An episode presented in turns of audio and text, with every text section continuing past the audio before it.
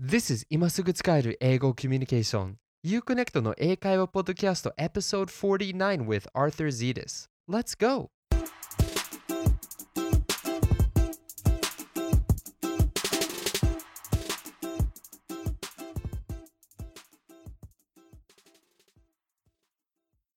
Hey there, connectors! 今すぐ使える、今すぐ世界とつながれる You Connect のポッドキャストへようこそ Welcome to the Uconnect podcast, where you learn real English you can use right away and connect with the world.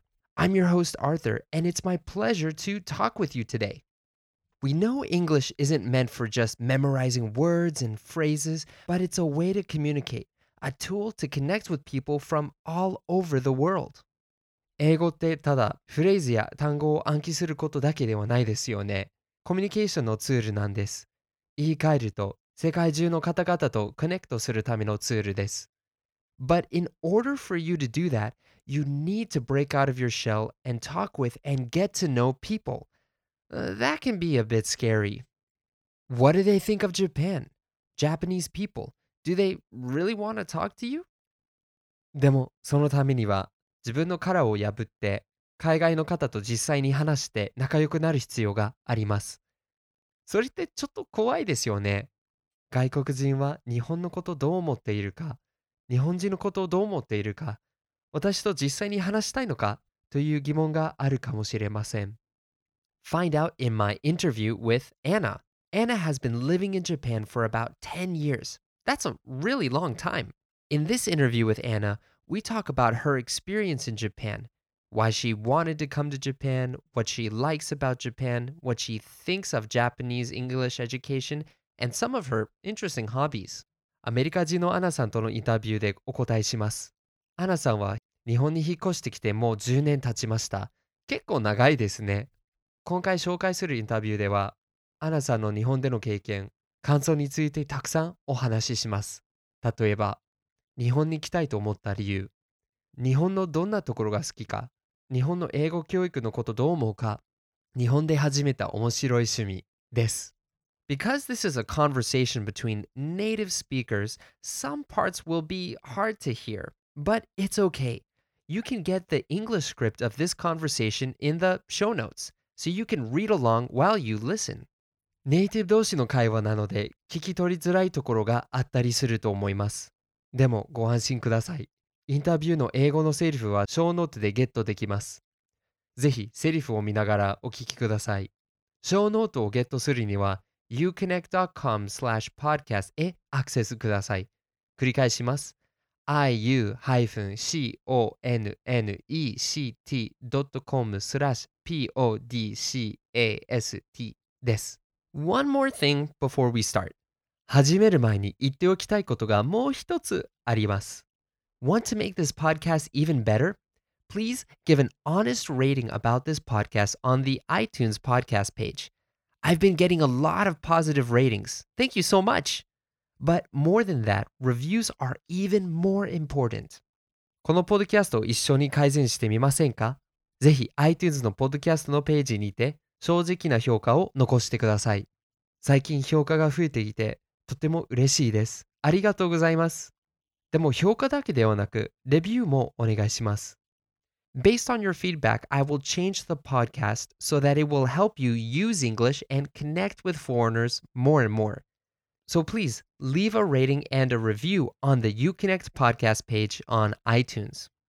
あなたのレビューによって、あなたがさらに英語を話せる、さらに外国人と実際に話せるきっかけとなるポッドキャストになるように変えていきます。なのでぜひ評価とレビューを iTunes のポッドキャストのページにて残してください。Thanks. And now on with the show. So Anna, what's your favorite food?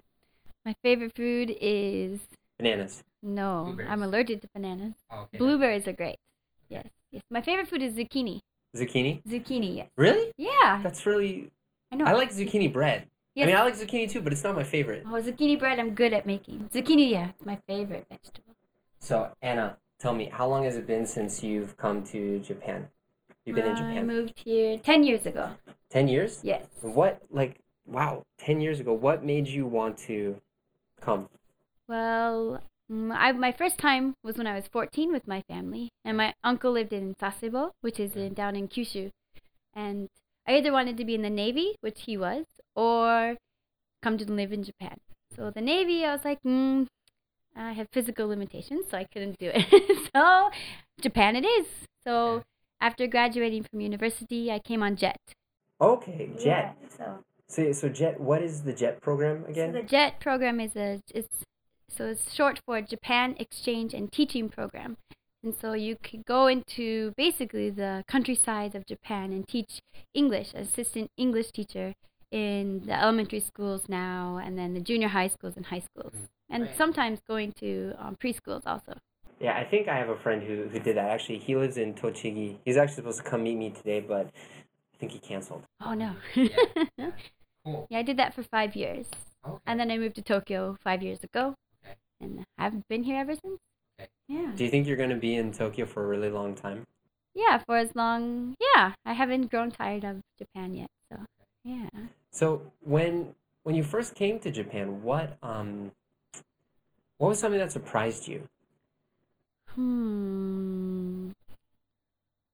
Guess I don't know. Maybe driving on the other side of the road. Like it's something as simple as that, right? Like it's because America we drive on the opposite side. we don't know which side we drive on, but and then yeah, maybe just the cars. Like even the cars were made. The driver's seat was on the other side, and then the blinker and the wi- wipers. I always got them mixed up, and like that's just like something technical that I would do every day in America that I never thought of doing. And then I came here, and I'm like, wait, oh, that's the wipers. No, I don't need that. I need to turn. Yeah, I you know, I'm too scared to drive in Japan because of that. I mean, Mm. but you lived in Miyagi. Miyagi, yes, you Yes. needed a car. Yeah, Yeah. yeah. So so ex- do you remember what your first day in Japan was like? Yes, I remember coming. Yeah, I remember we came, and it was actually in Shinjuku, and we went to Keio, the Keio Hotel, and it was tons of foreigners, like tons of jets, like new jets that were coming. It's like 2,000 people, Wow. all at the Keio Hotel. Well, maybe not all of them, but like 2,000 come every year uh, through the jet program. So maybe it was like, it was a good chunk. And so lots of them came from America. So I went immediately to the American English speaking people. I was like, hey! But we also went to the, so there were 10 going to Tomeshi in Miyagi, which is where I was going. And so then we instantly bonded and made friends. And then I remember going to Miyagi, and everyone else had a Japanese speaking, or Japanese teacher who could speak English. Mm-hmm. And the guy who was helping me, because he was in elementary school, didn't speak any English. And my Japanese was very little. So we were like, hey, hi. but he, in through the five years, like, he was like my best bud Okay. towards the end. So even though like at first you couldn't communicate Right, well, yeah. how how did you overcome that language barrier where you can't talk communicate with this person? Yeah, well, I think we just made jokes and we smiled and we used a lot of body communication. And I was like, I don't know, I'm scared. And then he was just, yeah, he just, he was always making the mood light and funny. Yeah. Yeah, that's really cool. That's really cool. You know, I um I have a friend who, like I said, is in jet, and he um he's in Tochigi right now, and yeah, he feels a lot of like masatsu, a lot of like friction with his uh Mm. with some of the people he's working with. But it seems Mm. like for you it was a positive. Yeah, yeah. I think it also depends on the area and everything. And there, were, it was an elementary school, and so you the, the, the teachers have to be light and friendly, you know, because the kids, you know, we, you know, we take care of them for a really long time. Yeah. yeah, I did have some friction later on in years at different schools, but like though it just, I mean. It happens wherever you go, I Yeah. believe. Yeah. Even right now, I have some friction with some Japanese coworkers, but Yeah. yeah. What what you, what is the English education system like in Japan? You've experienced it firsthand, you know. Yeah. Um. Well, I think they only really focus on like the junior high school and the high school levels. They they focus on a lot of grammar and vocabulary. So it's a lot of input, input, input. And they say they have co- oral communication when in quotation marks with my fingers, but it's not really. Like it's very like five minutes or ten minutes, and they just they don't teach how to use it. Mhm. So a lot of Japanese workers, you know, they they have the capability to speak. They don't. They just don't know how to use what they've learned. I see, I see. hmm I bel that's my opinion. Mhm. Yeah, so they they learn, but they never are actually able to really use it. Right. Yeah.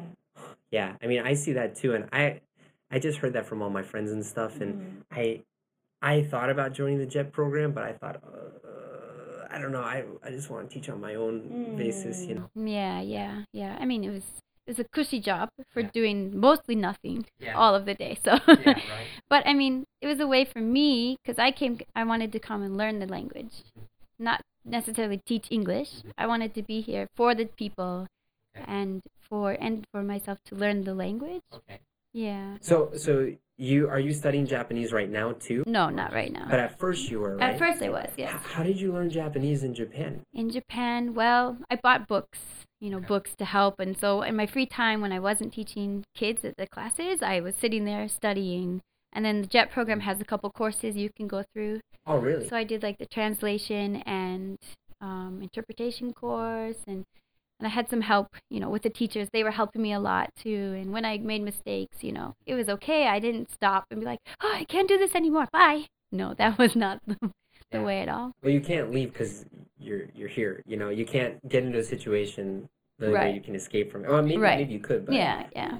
But so, what for you when you were learning Japanese? What was something that was really difficult for you? I really think the polite, the level of politeness, the keigo, yeah, Keigo. that is very difficult for me. Yeah. You know, because like in English, we don't really, I don't think we think about it as much, Mhm. and we don't really have special words for Yeah. that. There's no special ending to put on. Like, is this person here? Oh, you just shouted this guy. Like, Yeah. like it's not. There's no special ending to put in it. So it's very different way of thinking about Keigo, yeah, and that stuff. And then I have my the most trouble I have with right now is can't do something like I can't do, I can't swim, you know. But I always put it together like yog yogu dekinai. So I use the two words and use Yeah. put them together. But they're like oh yogenai, and I'm like Yeah. every day it's the same mistake. Yeah. Yeah, no, I I get that. For me, like, yeah, things were really complicated for me when I was learning Japanese at first, and you know, I I remember when I first started studying, I was like, what? The words are word order is backwards. Mm, what? Mm. How does this work? And I thought it was I thought it was so different from anything else that I had studied because I I had been used to French and German and Spanish, but mm. I saw Japanese and it was like a whole nother animal. you know? Right. Yeah, exactly. I think when I first started speaking Japanese was in actually or studying was in university, but I had just learned Spanish. So I was mixing the two languages together a lot. And also like I learned from the Romaji first. Okay. Which I'm not sure if that's like the best way to go into it. Cuz they're like you don't need hiragana or katakana yet. Let's just do it the Romaji, the alphabet way. Yeah. You know, and I'm like, "Huh? okay." Yeah. Yeah, I think it's really important to not try to rely on English stuff too much and just go mm-hmm. right, into it. Because if you translate everything directly, you're just going to get stopped and you're not going to be able to finish your communication with anybody. Yeah, right. So, what is something? Oh, we're kind of changing topics a little bit, mm-hmm. but what is something you find really unique about Japan that, like, if someone were to ask you, like, what makes Japan special, like, what what's the first thing that comes to mind? Yeah, I think kind of comes to like, why did I come? Because like I really came for like the culture and like the traditional things. I like how they still keep their traditions, Mhm. most of it alive. And so I really got into that part. And so mm-hmm. I was in Miyagi again. I had lots of time, so I learned like the shamisen playing and like the putting on a kimono. You know. You learned shamisen stuff? Yeah, I learned shamisen. I can play it. Yeah. Dang it, next time you have to play that for me. I think that's so cool. Yeah, So yeah. cool. Man, The big one, the tsugaru. yeah, Yeah. So Tohoku version, yeah. Mm, but unique, I think that they still, you know, it, it's also kind of a hindrance to them too. But they rely still on like the past and in the the um the cultural and the traditions a lot still. But you know, like that's what's amazing. Like in America, there's so many different. It's such a mixing pot that I don't know what is American culture per se. Like there's so much. Like maybe people say, "What is the culture?" and you're like, "Oh, just the TV shows," you know. Like that's about it, you know. But Japan actually has like that, like that. I don't know. The word escapes me right now. Yeah. but yeah, I think that's the what I think is unique about Japan, and I really love Japan history and yeah. yeah, that's Oh, yeah, we talked about that last time. Yeah, I'm I'm a big big history nerd. Um, So let me let me look at this. Um, so you've been here for ten years now. Is there still something that that's difficult for you about living here? I think sometimes, yeah, the language still sometimes gets me. Like, I'm not, no one's perfect in any language, even in English. I'm not perfect, but I think the language a lot still. And with, the Keigo form too, like reading a lot. I don't have to write, but reading. So you get like notices in the mail or like about like, oh, they're coming to do construction and like they're, the water pipes or something. They're checking the fire alarms, and you're like, wait, what? And then thing is like they do it during the day when you're at work and then you have to take time off of work but you can't take that time because you have to take it out of your paycheck Yeah, it's like ah. it's all that like loopholes the bureaucracy stuff so yeah Yeah, I remember for me when I first moved to Japan, one of the toughest things for me was dealing setting up my utilities. yeah Comes in, there's this form with like put your bank account here. It's for this thing, and then this is kind of the payment schedule. Then this is going to happen, and put your stamp here, and like this here. I'm like, what? What am I supposed to do with this? You rip off this page, then you fold it over, and put the seal on it. Well, no, you take the seal off, and you put it in, and then after you mm-hmm. fill it in, and you have to take one for yourself, and then these two things go to two different places. And I was like, yeah what was that? I had to ask like a couple friends to help me yeah with that. i do like how they have the system where you can go to the convenience store Yeah. and pay anything at the convenience Yeah. store you don't have to send like a check like we do in america to the place or Yeah. i mean now we have apple pay but Yeah. but they don't use that Yeah, whenever I tell my friends that I can pay my taxes and my utility bills at 7-Eleven, they're like, "What?" yeah, exactly. They're like at a gas station. What? right. yeah. What is something though you miss about living from home? Living at home. I think because now I live in Tokyo, I don't have my own car, and I mean the trains you can get around anywhere you want, but you're still time limited.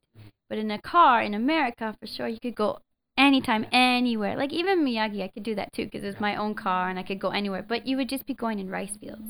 But in America, at least you'd be going somewhere, and you wouldn't have to be like looking for landmarks. They'd have street signs, Yeah. like it's clearly labeled where you're going in America. But here, okay. Yeah, anyway, but here it's just rice fields Yeah. and more rice field. When Miyagi it was rice fields and more rice fields. And you're like, okay, turn at that tambo over there, and you're like, wait, what? Right, right. So I learned a lot about myself about that I can do directions pretty well. So once I've been there, I can go again, Okay. most likely. So a lot of Japanese people, of course, when they see you, you know, they, they want to talk with you. I mean, Right. you're a foreigner. They want to get to know you. They want to know where you're from and just do cultural exchange stuff. And I'm sure some people talk to you in English. When a Japanese person talks to you in English and they make a mistake, what what do you think about that? How does that make you feel? I think we've been here a long time, like I don't want to like hurt them in a way and be like, "Oh, sorry, you made a mistake. Goodbye." No, I'm not gonna do that. Like I'll just kind of maybe just let it pass. Yeah. And then maybe after, towards the end of our conversation, maybe I'll be like, "Oh, can I help you in a little bit with an English mm-hmm. Mistake that you might you made?" Like maybe after the fact, not right away. Stop.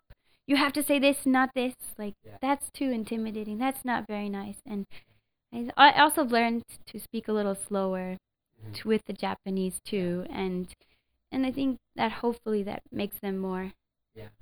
you know, willing to come and speak to me. But I also tend to mazeru, Yeah.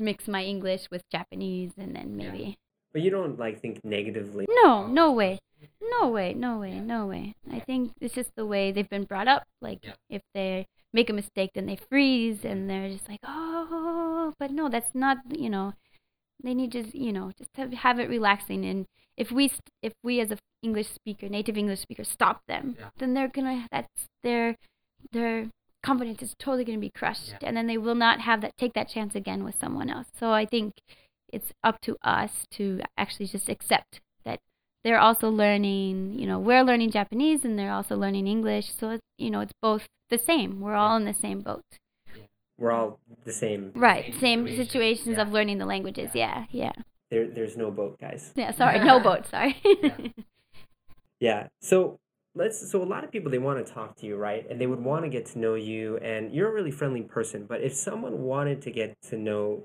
you personally, like what? Well, no, not if someone wanted to get to know you personally, but if someone just wanted to get connected with foreigners and make friends and like practice their English, what kind of things should they do? Hmm. I think yeah, maybe going to outside to events like at a park. I mean, it's kind of still intimidating. Oh, there's a bunch of foreigners, but I don't want to go. It's so crazy. But I think maybe, maybe if we kind of like notice them, then we, we. I think most of us, I would hope, I would be like, hey, you want to join us?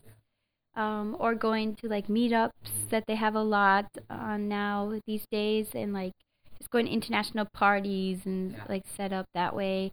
Um, I used to think actually, like way back then, like, oh, they only want to use me to speak their language. But then, then I thought, wait, that's kind of what I'm doing.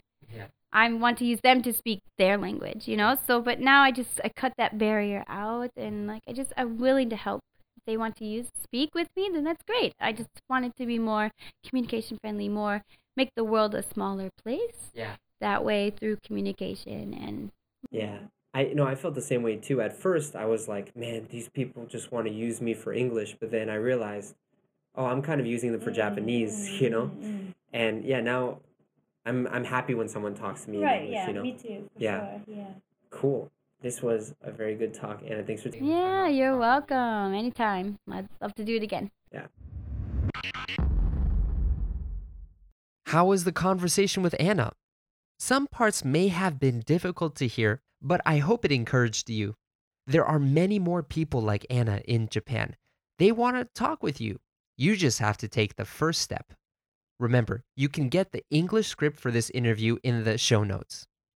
アナさんとの会話がいかがでしたか？聞き取れなかったところがあったかもしれませんが、あなたの励ましになれたらとってもとっても嬉しいです。実はアナさんのようにあなたと話したい外国人が日本にたくさんいます。ただ第一歩を踏み出すのはあなたです。英語のセリフへアクセスしたい場合、ぜひ小ノートにてアクセスしてください。Now, if you've listened this far, I have something special for you.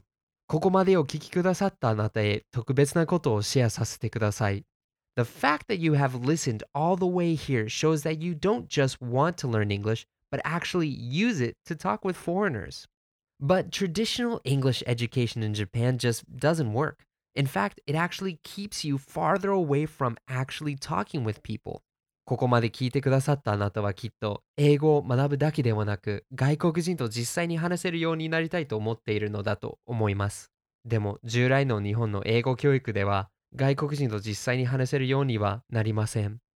実は逆効果になってしまいます。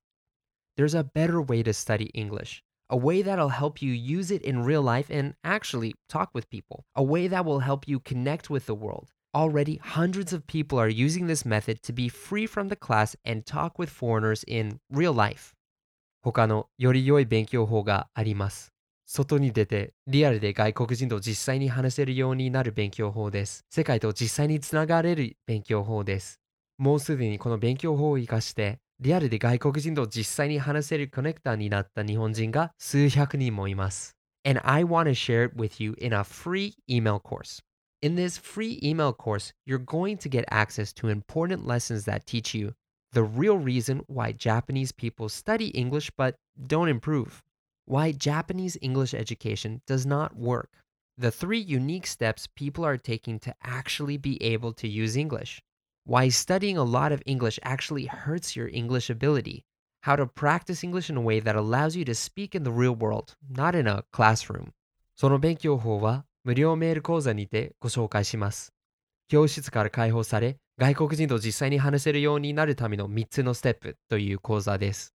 この無料メール講座では以下のことを学びます。日本人が英語を勉強しても話せるようにならない理由、従来の英語教育の致命的な問題、英語をたくさん学ぶことが逆効果になる理由、教室から解放され、リアルで外国人と実際に話せるようになる練習法です。And since these are sent to your email, you can access them anytime, anywhere. To get the free email course, go to uconnect.com slash p49. メールで配信されるレッスンなので、いつでもどこでもアクセスできます。無料講座には uconnect.com slash p49 からアクセスできます。繰り返します。iu-connect.com スラッシュ p49 です。Thanks. Well, that's it for this episode. I hope to see you in the next one. 一緒に世界とつながりましょう